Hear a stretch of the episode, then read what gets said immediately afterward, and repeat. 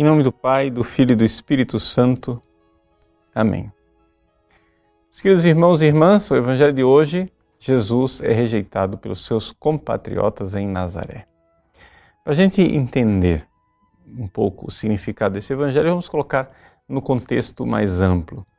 Jesus, que foi batizado no Jordão, depois foi para o deserto ser tentado, agora é apresentado por São Lucas na sua cidade natal. Ele vai à sinagoga de Nazaré, pega o livro do profeta Isaías, começa a pregar dizendo que aquela profecia messiânica é a respeito dele, e então Jesus é rejeitado pelo povo de Nazaré, que ficam escandalizados com ele, porque afinal das contas ele era simplesmente o filho do carpinteiro, filho de José. Ou seja, nós sabemos quem ele é, como é que ele pode ser agora o Messias? E aqui então, é, se conclui o Evangelho com o povo de Nazaré tentando jogar Jesus montanha abaixo. São Beda Venerável faz um paralelo interessante, dizendo que o que o povo de Nazaré faz com Jesus é, na verdade, aquilo que Satanás fez com Jesus. Por quê?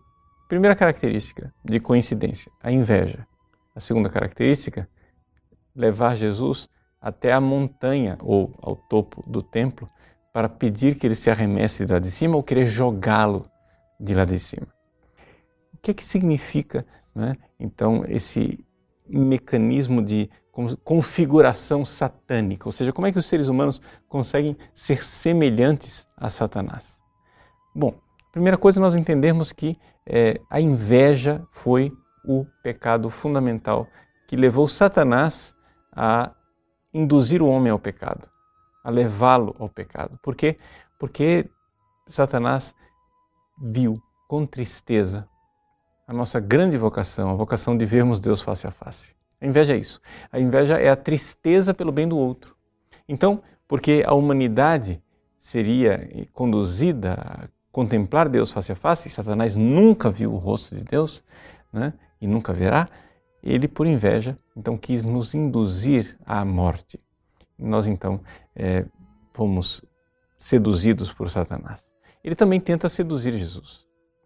Ora, lá na sinagoga de Nazaré, o povo de Nazaré é afetado pela mesma inveja.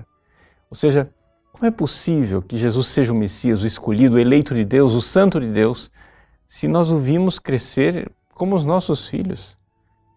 Por que ele não os nossos filhos? Como é possível que o eleito de Deus seja uma pessoa que nós conhecemos a origem, conhecemos quem ele é. E assim, tomados pela inveja, o povo de Nazaré vai no mesmo caminho né, de Satanás. Satanás, tomado pela inveja, quis levar o homem à morte, não somente à morte eh, física, mas à morte eterna. Né? E aqui nós vemos essa história se repetindo tantas e tantas vezes na história da humanidade. Ou seja, a inveja, que depois se torna fratricida. Essa é a primeira é, história, por exemplo, de Caim e de Abel. Ou seja, Abel, amado, eleito por Deus, Caim se entristece né, de inveja, fica se remoendo por dentro e decide matar Abel. Assim aconteceu também com os irmãos de José, né, os onze filhos de Jacó, que decidem vender o irmão como escravo por inveja dele. E essa também é a história do próprio Jesus. O que está acontecendo aqui em Nazaré, no Evangelho de hoje, será finalmente o destino de Cristo, né? quando ele será não precipitado da montanha, mas crucificado na montanha, mas para a nossa salvação. Nessa quaresma, somos então chamados não a nos configurar a Satanás, mas nos configurar a Cristo.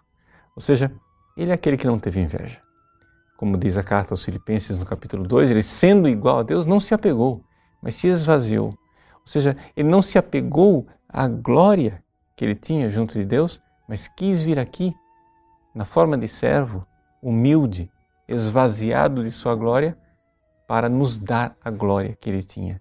É exatamente o contrário, essa generosidade, esse amor extraordinário do Cristo. Que nós sejamos a Ele configurados e que nessa quaresma a conversão do coração nos leve não a nos entristecer com a graça e o bem dos nossos irmãos, mas a nos alegrarmos e nos doarmos como Cristo para que eles recebam ainda mais graça. Deus abençoe você. Em nome do Pai, do Filho e do Espírito Santo. Amém.